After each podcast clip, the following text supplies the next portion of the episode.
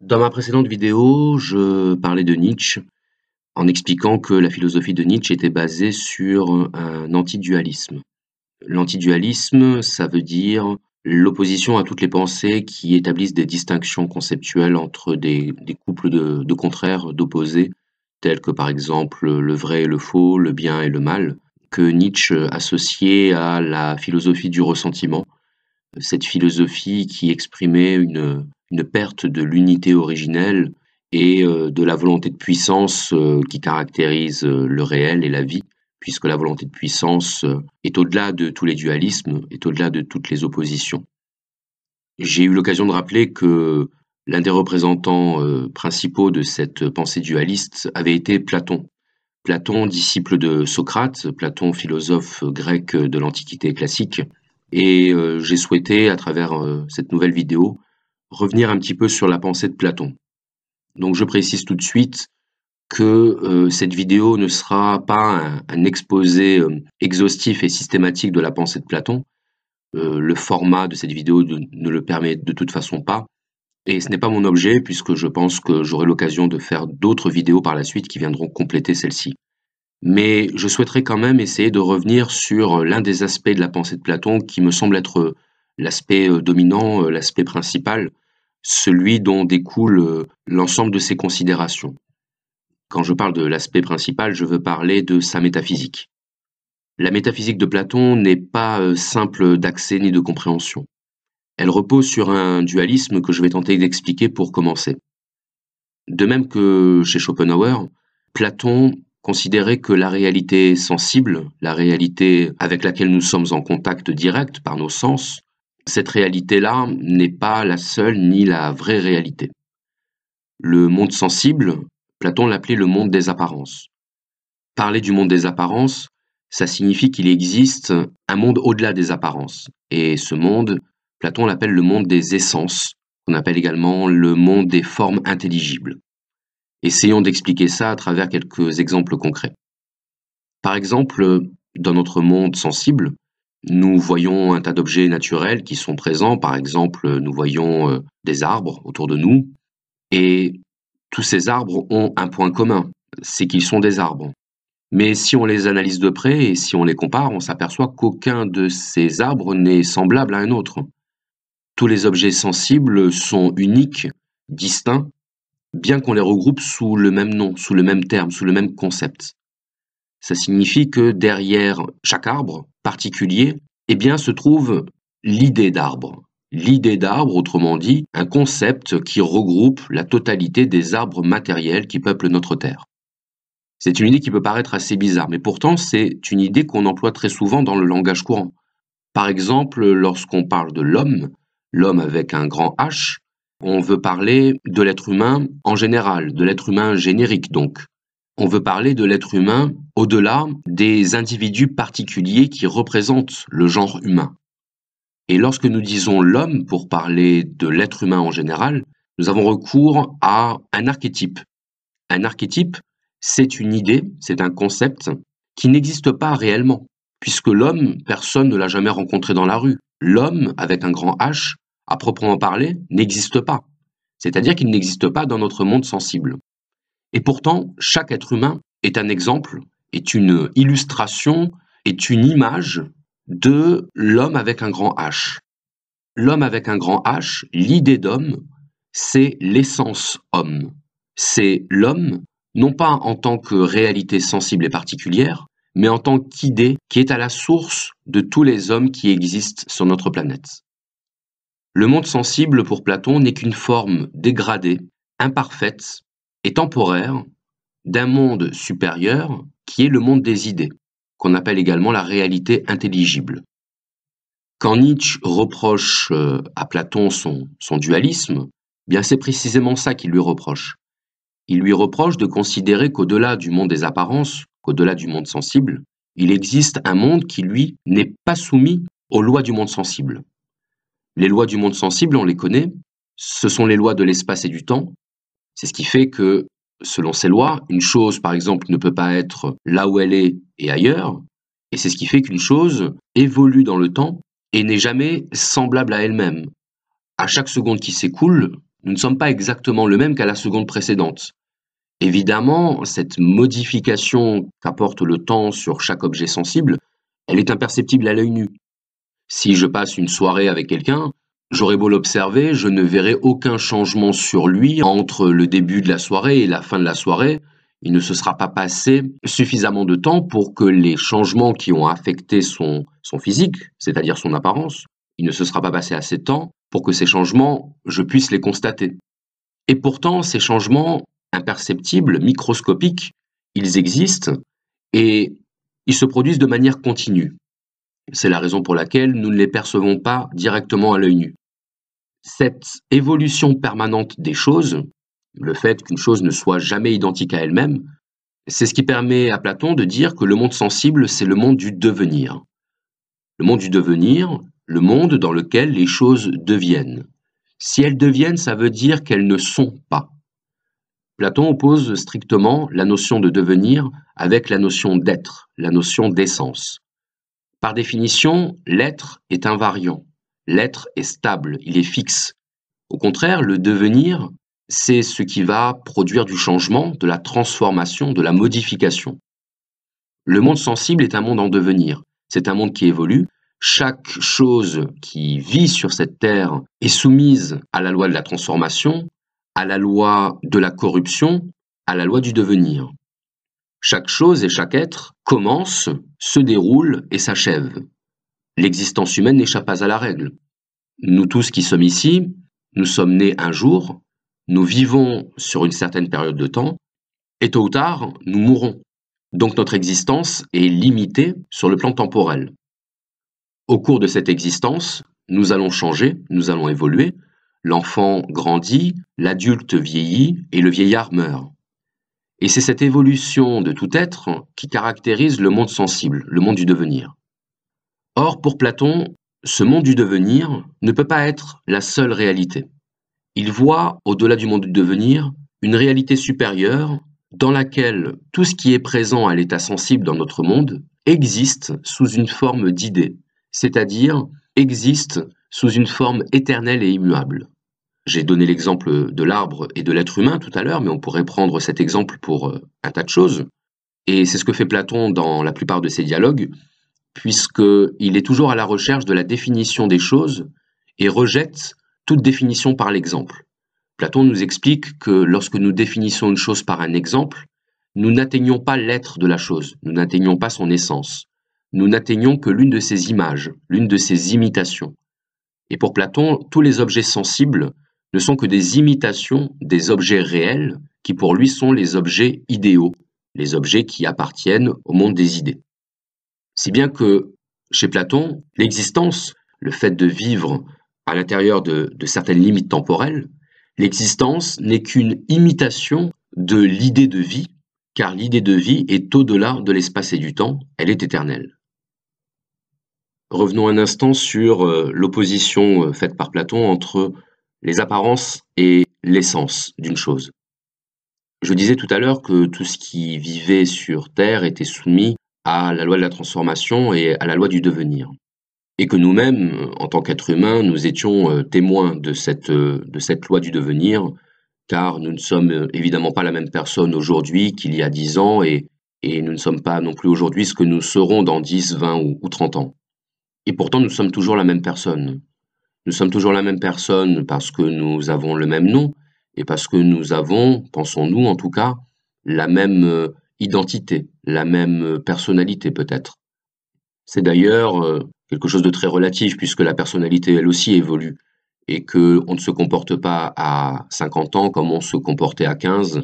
Donc cette notion même d'identité devrait être interrogée et remise en question. Mais malgré tout, on admet que, au-delà de nos évolutions personnelles, nous restons la même personne. Mais si je fais cette remarque, c'est parce que ça peut nous permettre de comprendre un peu mieux ce que Platon appelle la connaissance. Lorsqu'on connaît quelqu'un, on le connaît à partir de ce que cette personne exprime d'elle. Et ce qu'elle exprime à un moment donné n'est pas forcément la même chose que ce qu'elle va exprimer dans un autre moment. Nous connaissons tous des personnes que nous avons connues et qui ont changé, ou qui ont en tout cas évolué sur certains aspects. Et ce que nous pensions à propos de ces personnes à une époque ne correspond pas forcément à ce que la personne va rester tout au long de sa vie. Nous évoluons tous, et ce n'est pas parce que nous avons une particularité à un certain moment que cette particularité fait partie de notre être. Ce qui veut dire que connaître vraiment quelqu'un, c'est très problématique. Car comment faire la différence entre ce qui appartient à l'essence de la personne et ce qui n'est qu'une propriété euh, temporaire, contingente, qui ne durera pas, qui sera tôt ou tard amenée à évoluer sous l'effet de la loi du devenir. C'est très difficile. Et d'ailleurs, la plupart des choses que nous estimons connaître, eh bien, nous les connaissons à travers ces propriétés qui sont elles-mêmes soumises à la loi du devenir. Pour Platon, ce que nous pensons connaître, en fait, ce n'est pas la vérité des choses, ce sont leurs apparences temporaires. On ne connaît pas l'essence des choses, on connaît l'apparence des choses à un certain moment. Et c'est là que, pour Platon, il y a un vrai problème de la connaissance. Qu'est-ce que la connaissance? La connaissance, c'est connaître les choses dans leur invariance, dans leur stabilité. C'est connaître les choses au-delà de toute évolution possible. Lorsque je prenais l'exemple de l'arbre et de l'idée d'arbre, il est évident que l'idée d'arbre n'est pas soumise aux transformations qui affectent les arbres sensibles qu'il y a autour de nous. Comme les êtres humains, les arbres sont soumis à la loi de la génération. Un arbre n'a pas été là de toute éternité. À un moment donné, il est né, il est apparu. C'est ça la loi de la génération. Loi de la génération à laquelle il faut ajouter la loi de la croissance. Les choses grandissent, elles se développent, et puis les choses euh, se reproduisent, l'être humain se reproduit, les végétaux se reproduisent à travers euh, la floraison, la fructification, qui vont donner les futures graines, et enfin les choses dépérissent. Et c'est ça qui va rendre possible la reproduction et, la perpétuation du, cycle de la vie et, de tout ce qui existe. Ce qui veut dire que pour Platon, aussi longtemps que nous chercherons à connaître les choses à travers leur apparence, on ne les connaîtra pas à travers leur essence. Or, l'essence des choses ne se laisse pas connaître par la perception. L'essence des choses se laisse connaître seulement par la raison. La raison étant précisément ce qui s'oppose à, nos sens, puisque les sensations sont toujours euh, relatives et elles aussi temporaires. Si par exemple je dis qu'une chose est chaude ou froide, si je dis qu'elle est lourde ou légère, grande ou petite, c'est un jugement parfaitement relatif, puisque si je prends un thermomètre et que je pose la question où commence le chaud, bien je me retrouve très vite embarrassé. Je peux considérer que lorsqu'il fait 45 degrés, il fait chaud, mais si je mets 45 degrés en comparaison avec 800 degrés, 45 degrés devient froid. Donc à partir de là, toutes nos connaissances basées sur des sensations sont nécessairement relatives. C'est ce qui faisait que Platon était euh, l'adversaire principal des sophistes, parmi lesquels euh, Protagoras, qui euh, soutenait que l'homme était la mesure de toute chose. C'est une phrase soumise à de nombreuses interprétations, mais si on la prend dans son sens le plus immédiat, ça signifiait que c'est à partir de nos propres perceptions euh, que nous pouvons établir la vérité des choses. Platon, lui, était en totale opposition avec cette manière de voir, précisément parce qu'il estimait qu'on ne peut rien connaître si l'on se contente de parler des apparences d'une chose et de ce que cette chose renvoie à nos perceptions sensibles. La connaissance doit porter sur ce qui est et non pas sur ce qui paraît. Elle doit porter sur ce que la chose est de tout temps et non pas sur ce que la chose est à un moment donné. La seule chose qui puisse être considérée comme vraie de manière absolue, c'est ce que je dirais d'une chose et qui se vérifie de tout temps, qui se vérifie au-delà des limites que représentent l'espace et le temps. Et pour montrer cette euh, opposition entre une connaissance imparfaite qui serait la, la connaissance du monde sensible et la véritable connaissance qui serait la, connaissance des, réalités intelligibles, la connaissance des, idées, bien Platon va distinguer ce qu'il appelle la science et l'opinion. L'opinion étant la fausse connaissance, la connaissance des choses soumises au devenir. Alors pour illustrer cette distinction entre le monde sensible et le monde intelligible, bien on peut faire référence à ce que Platon lui-même nous a proposé dans, La République. La République, donc, livre dans lequel Platon va exposer son allégorie de la caverne. L'allégorie de la caverne nous dit ceci. Supposons des hommes dans une caverne, retenus prisonniers depuis leur enfance, les mains attachées, obligés de fixer leur regard sur la paroi qui se trouve au fond de la caverne. Ces hommes n'ont jamais connu l'extérieur de la caverne. Ils ne savent pas qu'à l'extérieur de la caverne, il existe un monde. Ces prisonniers, nous dit Platon, c'est nous. Nous vivons dans une réalité que nous avons appris à considérer comme étant la seule réalité existante, à tel point que nous ne la remettons jamais en cause et que nous serions parfaitement incapables d'envisager l'existence d'une autre réalité. Dans cette caverne, derrière les hommes qui regardent la paroi, se trouve un muret derrière lequel se cache un marionnettiste qui fait défiler des objets. Puisque le marionnettiste se trouve derrière les hommes et que les hommes regardent face au mur, eh bien ils perçoivent les ombres que ces objets renvoient. Là encore, les prisonniers n'ont pas la possibilité de se retourner et de voir d'où viennent ces ombres. Donc qu'est-ce qu'ils se disent? Eh bien ils se disent que ces ombres, ce sont des objets, ce sont des êtres réels, ce sont des choses qui ont une existence pleine et entière. Ils n'imaginent pas que ce puisse être l'ombre d'autre chose, puisque pour eux le concept d'ombre n'a aucun sens. Pour qu'il ait un sens, il faudrait qu'ils admettent qu'il y ait une source de lumière devant laquelle s'intercalent des objets qui produisent ces ombres. Mais si on n'a jamais été amené à, voir le phénomène de l'ombre, eh bien on prendra une ombre pour un objet à part entière. Les ombres dont parle Platon, ce sont les objets sensibles. C'est la réalité matérielle telle que nous la percevons au quotidien, une réalité que nous pensons être la véritable réalité. Une réalité sur laquelle nous allons parler, nous allons essayer d'en avoir une connaissance, et là, on, rejoint un petit peu l'idée de Schopenhauer avec le concept de représentation. Tout ce que nous disons dans le monde de la représentation ne concerne pas euh, la réalité intime des choses dont nous parlons. La réalité intime, la volonté chez Schopenhauer, nous n'en connaissons rien. Nous parlons de la représentation de la même façon que les prisonniers de la caverne vont parler des ombres qui sont des représentations des objets faisant obstacle à la lumière. Maintenant, nous dit Platon, Supposons qu'on prenne un de ces prisonniers, qu'on le libère de ses euh, liens et qu'on le force à sortir de la caverne.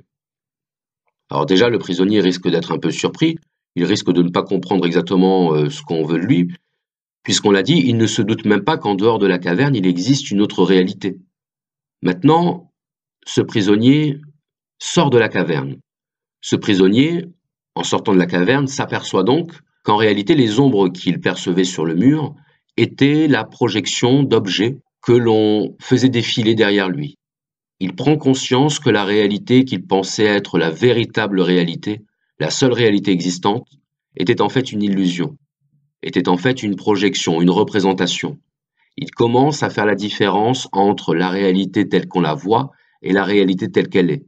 Il prend conscience de la différence entre le monde sensible et le monde intelligible. Il ne connaît pas encore le monde intelligible, mais il sait qu'il existe. Maintenant ce prisonnier se trouve hors de la caverne. Il a dû escalader pour sortir de la caverne, il a dû faire un mouvement d'élévation qui correspond à ce que Platon appelle l'ascension de l'âme vers le vrai, l'ascension de l'âme vers le monde des idées. Chez Platon, on y reviendra dans une prochaine vidéo, la partie supérieure de l'âme, qu'on appelle l'intellect, mais que Platon appelait le nous, c'est la partie qui nous permet de connaître les choses et de nous élever à la vérité.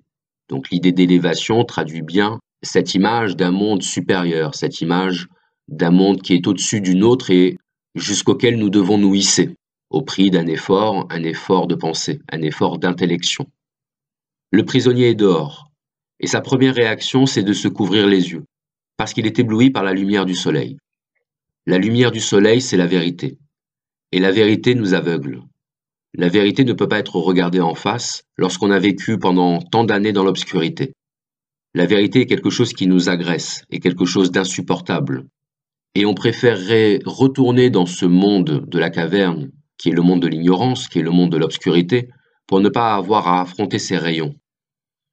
Seulement voilà, on ne laisse pas le choix à ce prisonnier, on lui demande de rester dehors et d'affronter le soleil.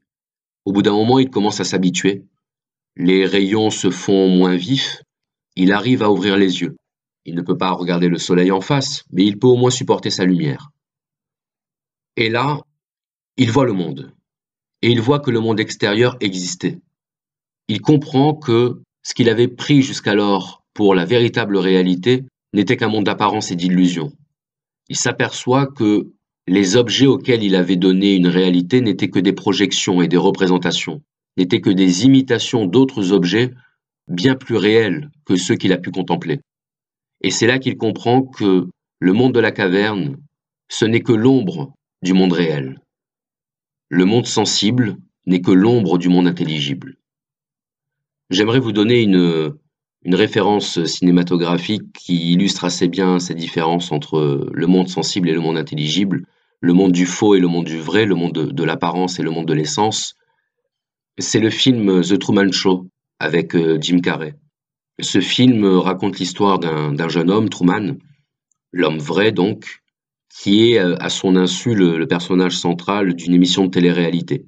Toute l'émission, le concept de l'émission est basé sur Truman. On le voit naître, on le voit grandir, on le voit évoluer dans sa vie quotidienne, dans ses relations sentimentales. Et Truman ignore qu'il est le, personnage de, cette émission, tout simplement parce que la ville dans laquelle il habite euh, est un décor de cinéma dont il ne voit pas les coulisses. Il ne sait pas que euh, toutes les personnes qu'il côtoie euh, au quotidien sont des acteurs. Il a un meilleur ami, il a une femme, il a une amie d'enfance. Et tout ce qu'il a vécu jusqu'alors, il l'a vécu réellement. Il l'a vécu comme une expérience véritable et véridique. À aucun moment il ne peut soupçonner qu'il existe une réalité derrière son propre monde. Et c'est lorsqu'un jour un, projecteur tombe devant lui dans la rue, et le fait que ce soit un, projecteur qui tombe est intéressant du point de vue de la métaphore, puisque le, projecteur, c'est ce qui produit une lumière artificielle précisément. C'est ce jour-là qu'il comprend que quelque chose cloche, et qu'il y a dans sa réalité quelque chose qui, qui sent le faux, qui sent l'illusion et le mensonge. Et c'est à ce moment-là qu'il se met en quête de découvrir le monde qui se trouve au-dessus des apparences, c'est à ce moment-là qu'il se met en quête de vérité. Et ce qui est intéressant dans ce film, c'est que Truman n'accepte pas immédiatement l'idée que son monde était un faux monde, puisque ça reviendrait pour nous à accepter que la réalité dans laquelle nous évoluons n'est pas une vraie réalité. Le fait de dire que ce n'est pas une vraie réalité ne signifie pas que notre monde n'existe pas. Mais pour Platon, il y a une différence entre être et exister. L'être n'a pas besoin d'exister pour être.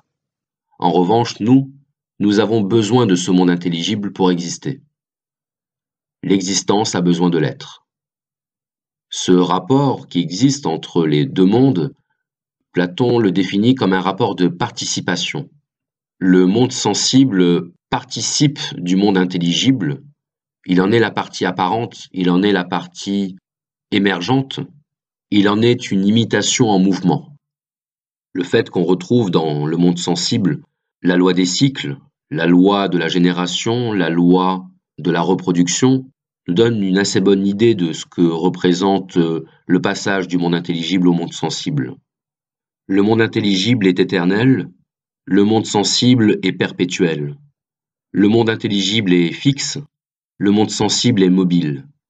Mais tout ce qui se produit dans le monde sensible est une image mobile de ce qui est dans le monde intelligible. Dans le monde intelligible, il y a la vie, et la vie est immobile. Dans le monde sensible, il y a la vie, et la vie est en mouvement. Elle se déroule. Dans le monde intelligible, tout ne forme qu'un. Dans le monde sensible, c'est la pluralité qui domine. Tout est divers, tout est varié.